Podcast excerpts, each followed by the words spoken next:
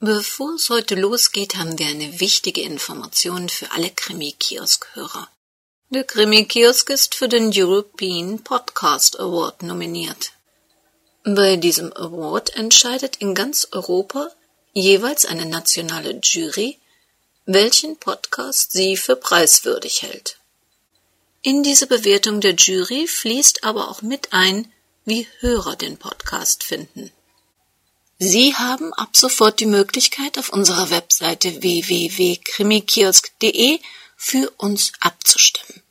Das heißt, wenn Sie gut finden, was wir machen, und wenn Sie meinen, wir hätten einen Preis verdient, dann können Sie oben rechts auf das kleine weiße Banner Vote for Us klicken und Sie landen sofort beim European Podcast Award in der Abstimmung für uns. Und weil wir mal davon ausgehen, dass Sie uns gut finden, an dieser Stelle schon ein ganz herzliches Dankeschön für alle, die mitmachen. Dankeschön für alle Stimmen, die wir von Ihnen bekommen. Aber jetzt wird's endlich wieder richtig kriminell.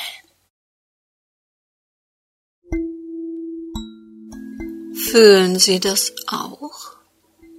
Diesen kühlen, leichten Schauer der ganz langsam den Rücken herunterfährt. Wenn im Fernsehen wieder ein Amokläufer oder Familienmörder abgeführt wird, der genauso aussieht wie die netten Menschen in ihrem Bekanntenkreis. Hm, dann kennen Sie auch diesen kleinen Hüpfer, den das Herz macht, wenn die Geburtsdaten von Opfern immer näher rücken. Das Schicksal hat Black Jack gespielt. Und wir hatten diesmal die 21. Aber das Spiel ist noch nicht zu Ende. Wer weiß. Vielleicht hat gerade in diesem Moment Ihr Nachbar eine Karte zu wenig gezogen. Willkommen in der Welt des Krimi-Kiosk. Willkommen in der Welt von Henrietta Pazzo. Bittersüß. Ein Kriminalroman von Henrietta Pazzo in 17 Episoden. Eine Produktion des Krimi-Kiosk Verlages Petra Weber in Köln. Sprecherin Petra Weber. Sie hören Episode 14.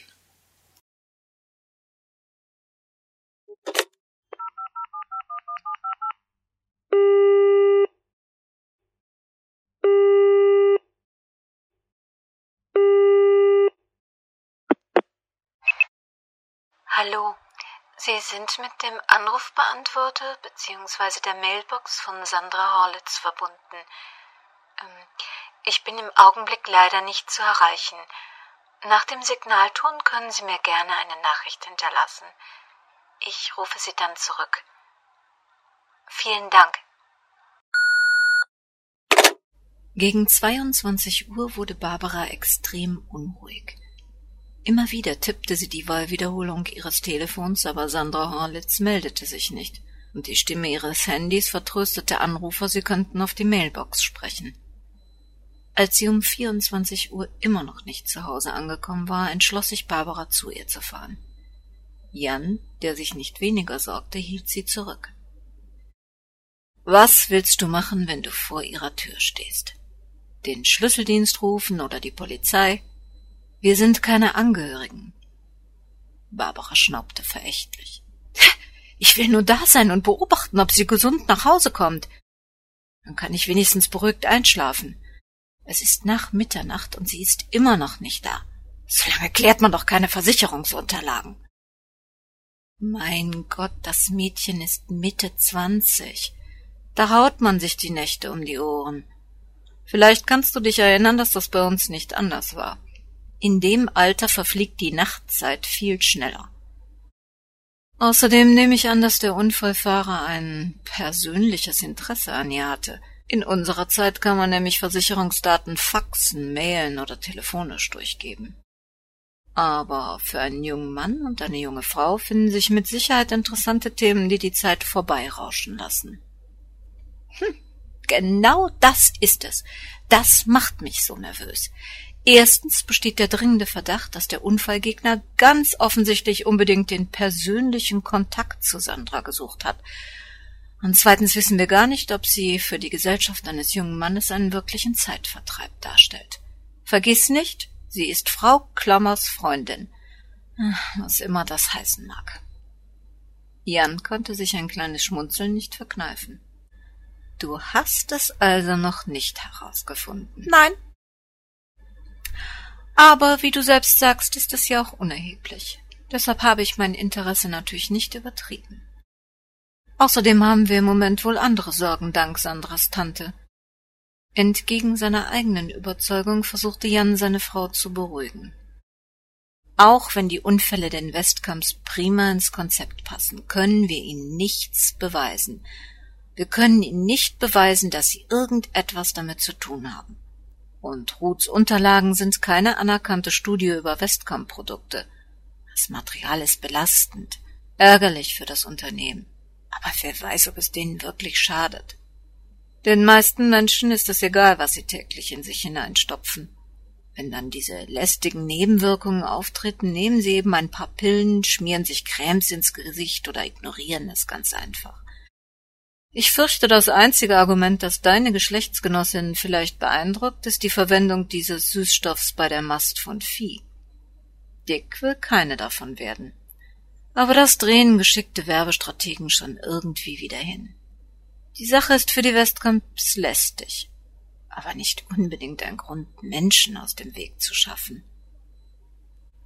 Außerdem sollten diese Informationen den Westkamps doch nachhaltig schaden.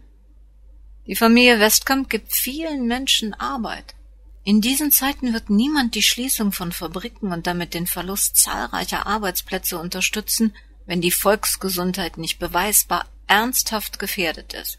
Und gestorben ist noch keiner an Süßstoff. Es ist wie mit dem Rauchen. Niemand zwingt dich zum Konsum.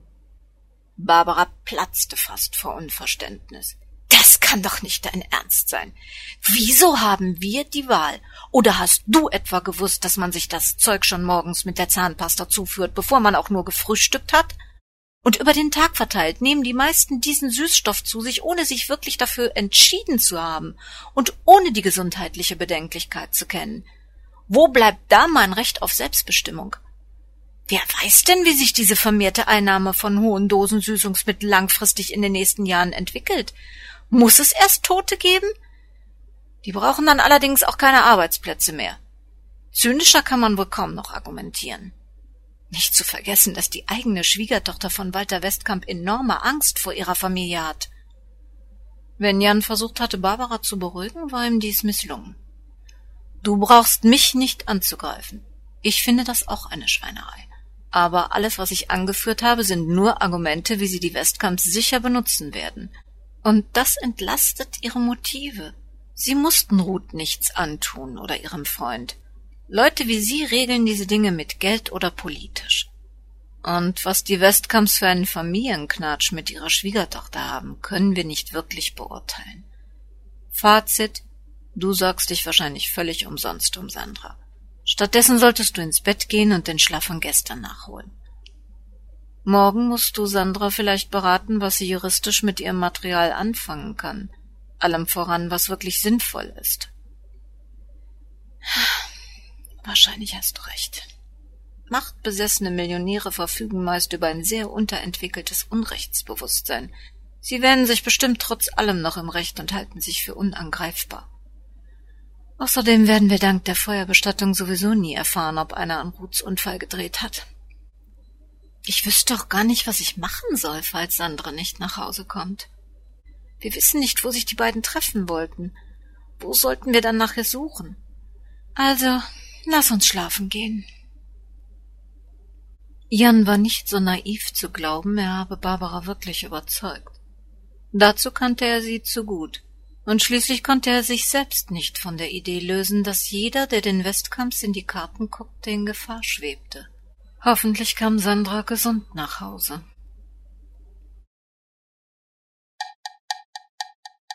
Diagnosen, Prognosen, Theorien, Methoden, Therapien. Warum konnte ihr niemand sagen, wie es ihrem Bruder ging?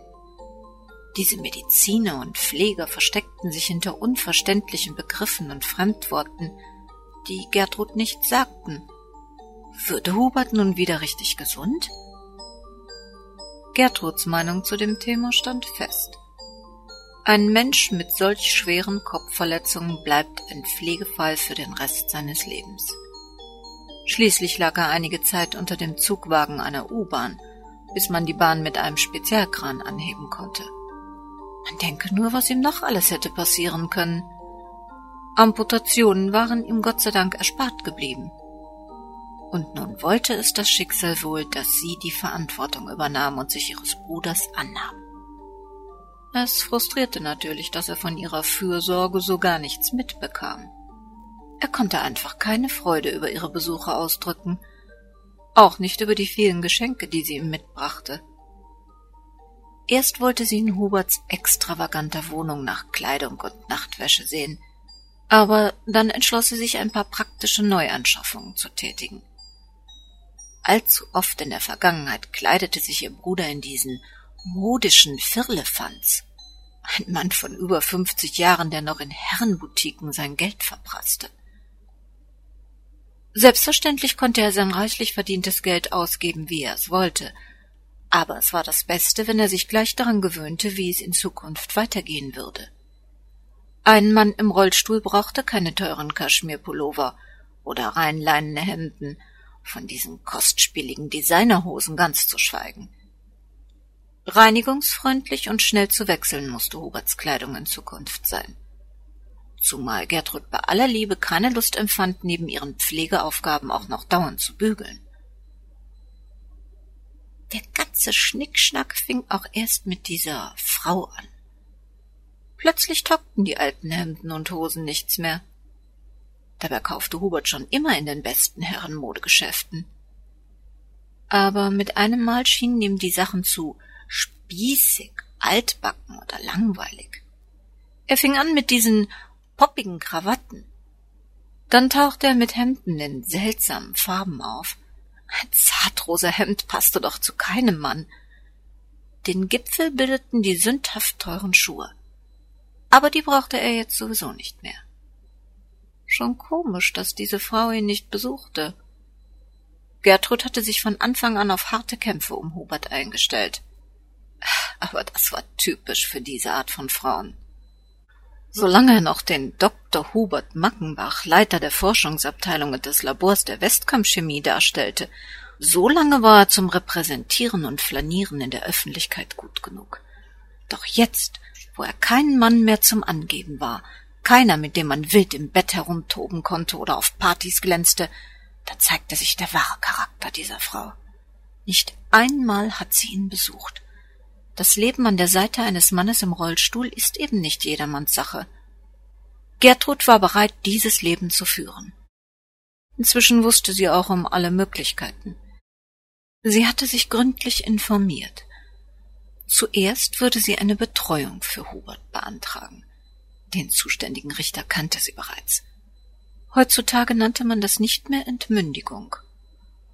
Dummerweise würde diese nur vorübergehend wirksam, da Huberts Ärzte eine Verbesserung seines Geisteszustandes nicht ganz ausschlossen.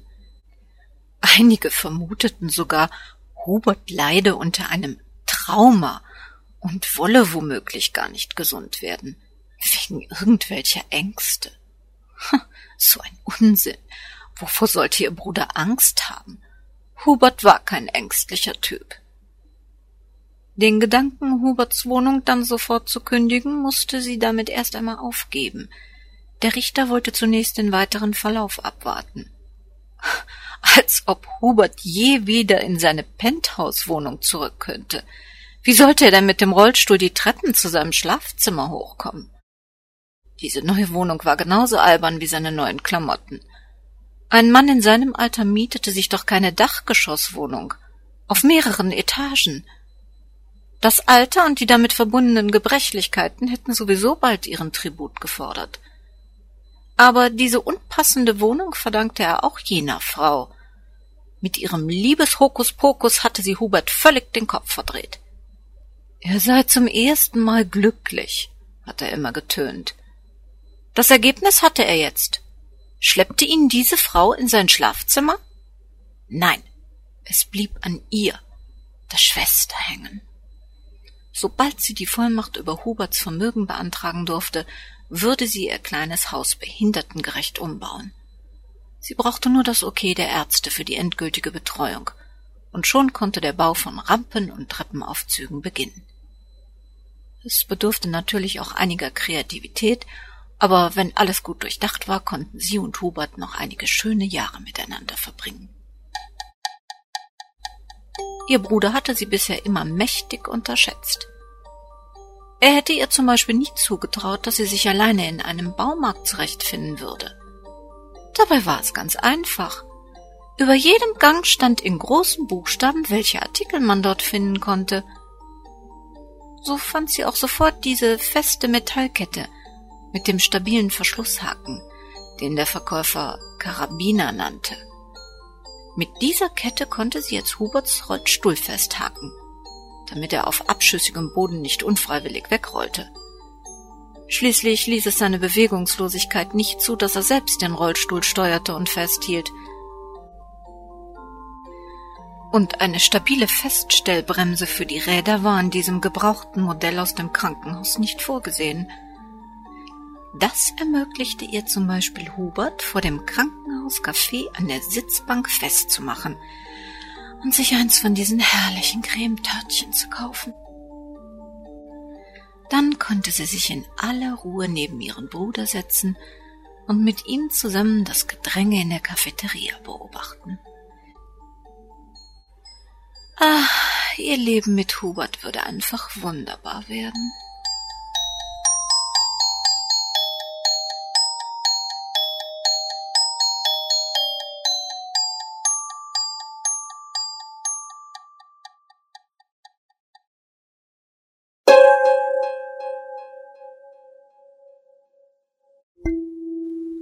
Ja, Dr. Hubert Mackenbach ist nicht zu beneiden bei dem, was ihn da noch erwartet. Aber hat er eine Wahl? Sie haben die Wahl. Denn unter www.krimikiosk.de können Sie sich entscheiden, ob Sie uns für preiswürdig halten. Also, wenn Sie meinen, wir hätten einen Preis für das, was wir hier tun, verdient, dann rufen Sie unsere Webseite auf und oben rechts das weiße Banner Vote for Us anklicken. Und hier auch noch die Hinweise, um dem Gesetz zu genügen, dass dies eine Produktion des Krimi-Kiosk-Verlages Petra Weber in Köln war. Die Musik war von EMA im Hintergrund Emanuel Cotton, Belgien. Im Vor- und Abspann wie immer www.tonpumpe.de. In diesen Zeiten mehr denn je passen Sie gut auf sich auf. Das Leben kann erschreckend kurz sein.